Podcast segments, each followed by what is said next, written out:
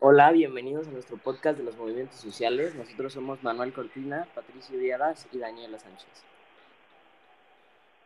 Hola, me llamo Ernesto Fernández y les voy a empezar a contar todo lo que viví en el movimiento estudiantil de 1968. Desde cómo empezó a darse y cómo una persona normal como yo se fue enterando de todo este movimiento y los sucesos que ocurrieron después de esto. Antes de empezar con el movimiento del 68, les quiero platicar un poco más sobre lo que pasaba en México desde antes. En 1943, los campesinos de Morelos se levantaron en armas, proclamaron el plan de Cierro Prieto, en el que denuncian las persecuciones y exigieron una mejora de los salarios, repartición de tierras, defensa de los ejidatarios y mejora de sus derechos como campesinos. Durante el gobierno de Adolfo Ruiz Cortines, que fue de 1952 a 1958, los maestros empezaron a protestar. Exigían un aumento salarial y el pago de sus salarios atrasados. Mejores prestaciones sociales, que se les respetara su derecho a elegir sus líderes sindicales y que se castigara a los responsables de reprimir las huelgas. Así como que se les diera una reivindicación justa de su profesión en la sociedad.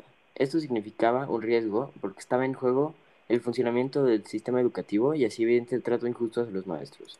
El último año de su gobierno, surgió el movimiento ferrocarrilero entre 1958 en el que pidieron un aumento de sueldo de 300 pesos, pero el gobierno solo aumentó 200 pesos. Y por esto, el último movimiento fue el movimiento médico, que surgió en 1964 para exigir una mejora de las condiciones laborales en hospitales, así como salarios justos y jornadas de trabajo más cortas. Los médicos fueron despedidos injustamente y reemplazados por médicos militares. Al final fueron unos años difíciles porque para todas las protestas, el gobierno respondía con violencia. Los distintos movimientos sociales fueron reprimidos severamente y no siempre lograron lo que buscaban. Ahora sí, voy a empezar con mi experiencia en el movimiento del 68.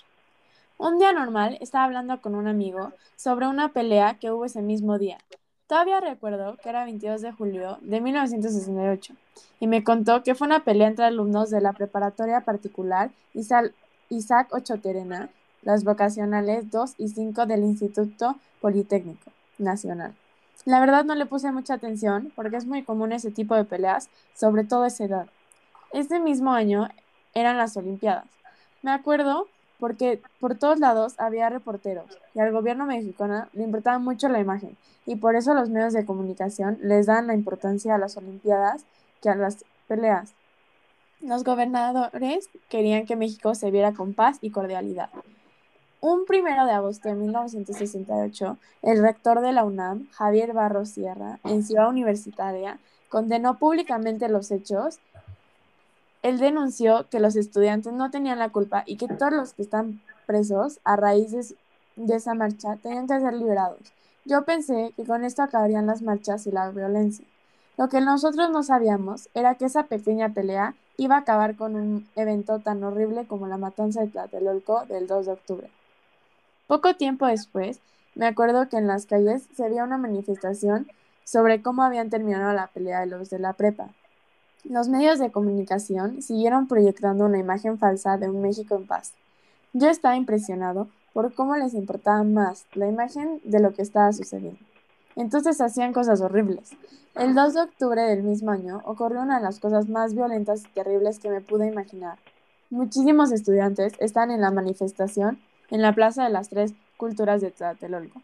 Los policías y el ejército de México querían parar la manifestación y lo que hicieron fue empezar, empezar a matar masivamente a los estudiantes y a los que no mataban los metían a la cárcel.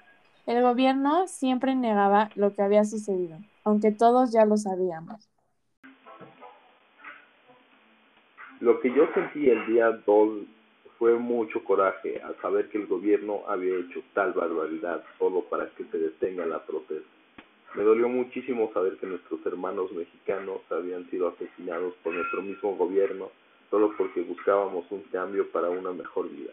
Estoy lleno de rabia porque este gobierno opresor que no permite derecho a la expresión que disparan a sangre fría, sin remordimiento. Eso también es un ejemplo de que les vale a quien y cómo se llevan por delante, mientras logren lo que quieren y aún así se negaron a los hechos.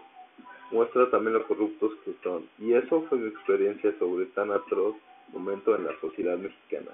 Esto es todo por, por hoy y. Gracias por su atención.